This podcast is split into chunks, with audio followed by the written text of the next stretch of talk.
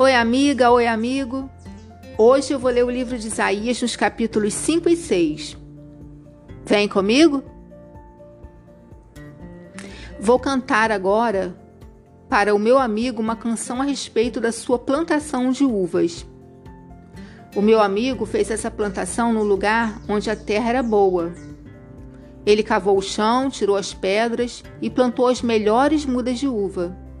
No centro do terreno, ele construiu uma torre para o vigia e fez também um tanque para esmagar as uvas. Esperava que as parreiras dessem uvas boas, mas deram somente uvas azedas.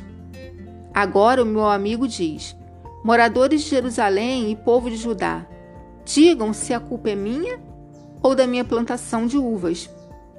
Fiz por ela tudo o que podia então, por que produziu uvas azedas em vez das uvas doces que eu esperava?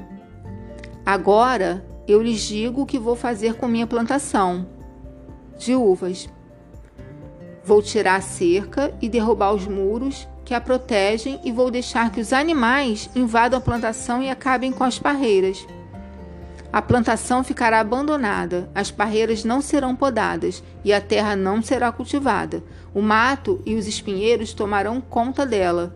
Também darei ordem às nuvens para que não deixem cair chuva na minha plantação.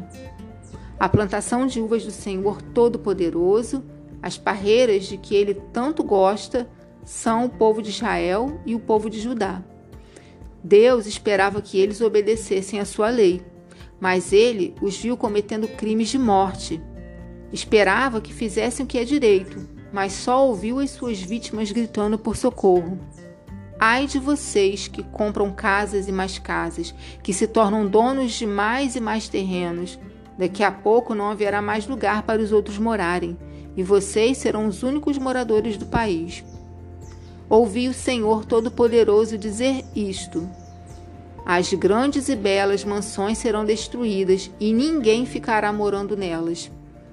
Um alqueire de parreiras dará somente uns 20 litros de vinho, e 100 quilos de sementes produzirão somente 10 quilos de trigo. Ai dos que passam o dia inteiro bebendo cerveja e vinho, desde a madrugada até a tarde da noite, e ficam completamente bêbados. Nas suas festas há música de harpas e de liras, de pandeiros e de flautas, e muito vinho para beber.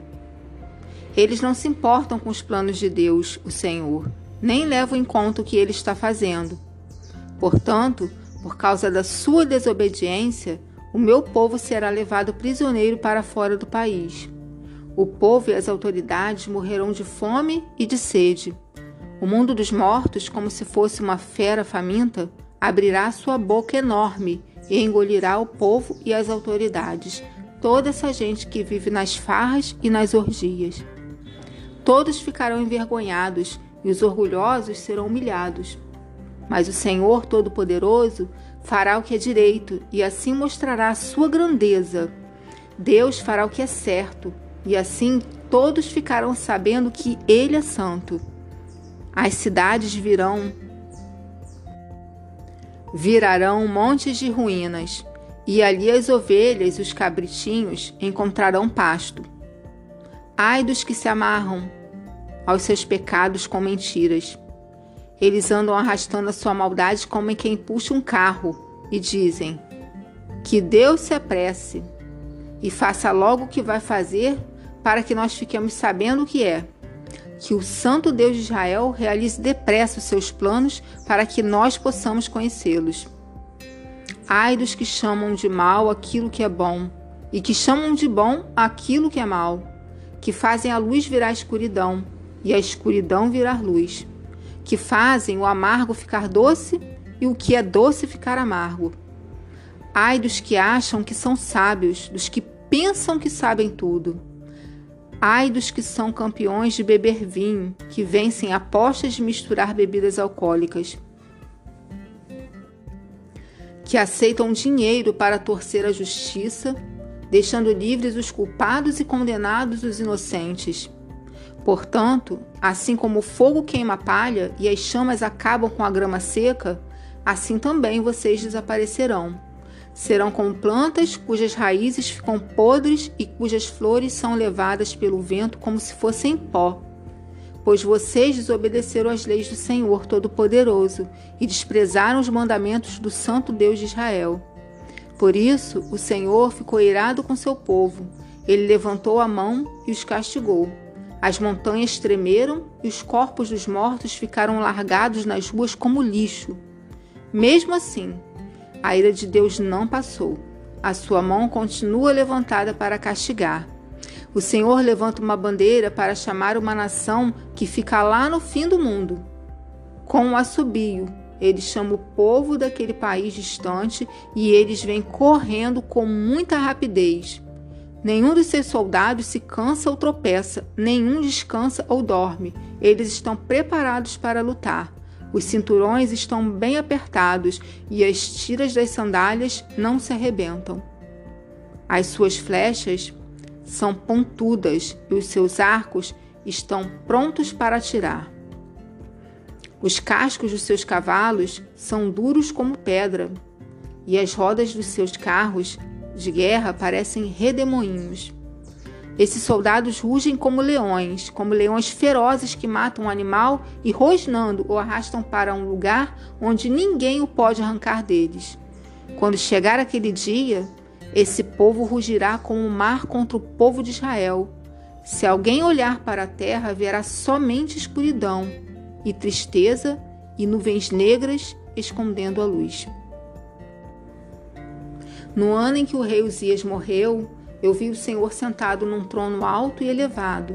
O seu manto se estendia pelo templo inteiro e em volta dele estavam serafins. Cada um deles tinha seis asas. Com duas eles cobriam o rosto, com duas cobriam o corpo e com as outras duas voavam. Eles diziam em voz alta, uns para os outros: Santo, Santo, Santo é o Senhor Todo-Poderoso a sua presença gloriosa enche o mundo inteiro. O barulho das vozes dos serafins fez tremer os alicerces do templo, que foi ficando cheio de fumaça. Então eu disse: Ai de mim, estou perdido, pois os meus lábios são impuros, e moro no meio de um povo que também tem lábios impuros, e com os meus próprios olhos vi o Rei, o Senhor Todo-Poderoso. Aí um dos serafins voou para mim, segurando com uma tenaz uma brasa que havia tirado do altar. Ele tocou a minha boca com a brasa e disse: Agora que esta brasa tocou os seus lábios, as suas culpas estão tiradas e os seus pecados estão perdoados. Em seguida, ouvi o Senhor dizer: Quem é que eu vou enviar? Quem será o nosso mensageiro? Então respondi: Aqui estou eu Envia-me a mim. O Senhor Deus me disse: Vá e diga ao povo o seguinte: Vocês podem escutar o quanto quiserem, mas não vão entender nada. Podem olhar bem, mas não enxergarão nada. Isaías faça com que esse povo fique com a mente fechada, com os ouvidos surdos e com os olhos cegos, a fim de que não possam ver nem ouvir, nem entender pois se pudessem, eles voltariam para mim e seriam curados. Até quando isso vai durar? Eu perguntei. Ele respondeu: Até que as cidades sejam destruídas e fiquem sem moradores, as casas fiquem completamente vazias e os campos sejam arrasados. Eu, o Senhor, mandei o povo para longe deste país e as cidades ficarão vazias. E mesmo que fique no país uma pessoa em dez, ela também será morta. Os que restarem serão como o toco de um carvalho que foi cortado. O toco representa um novo começo para o povo de Deus.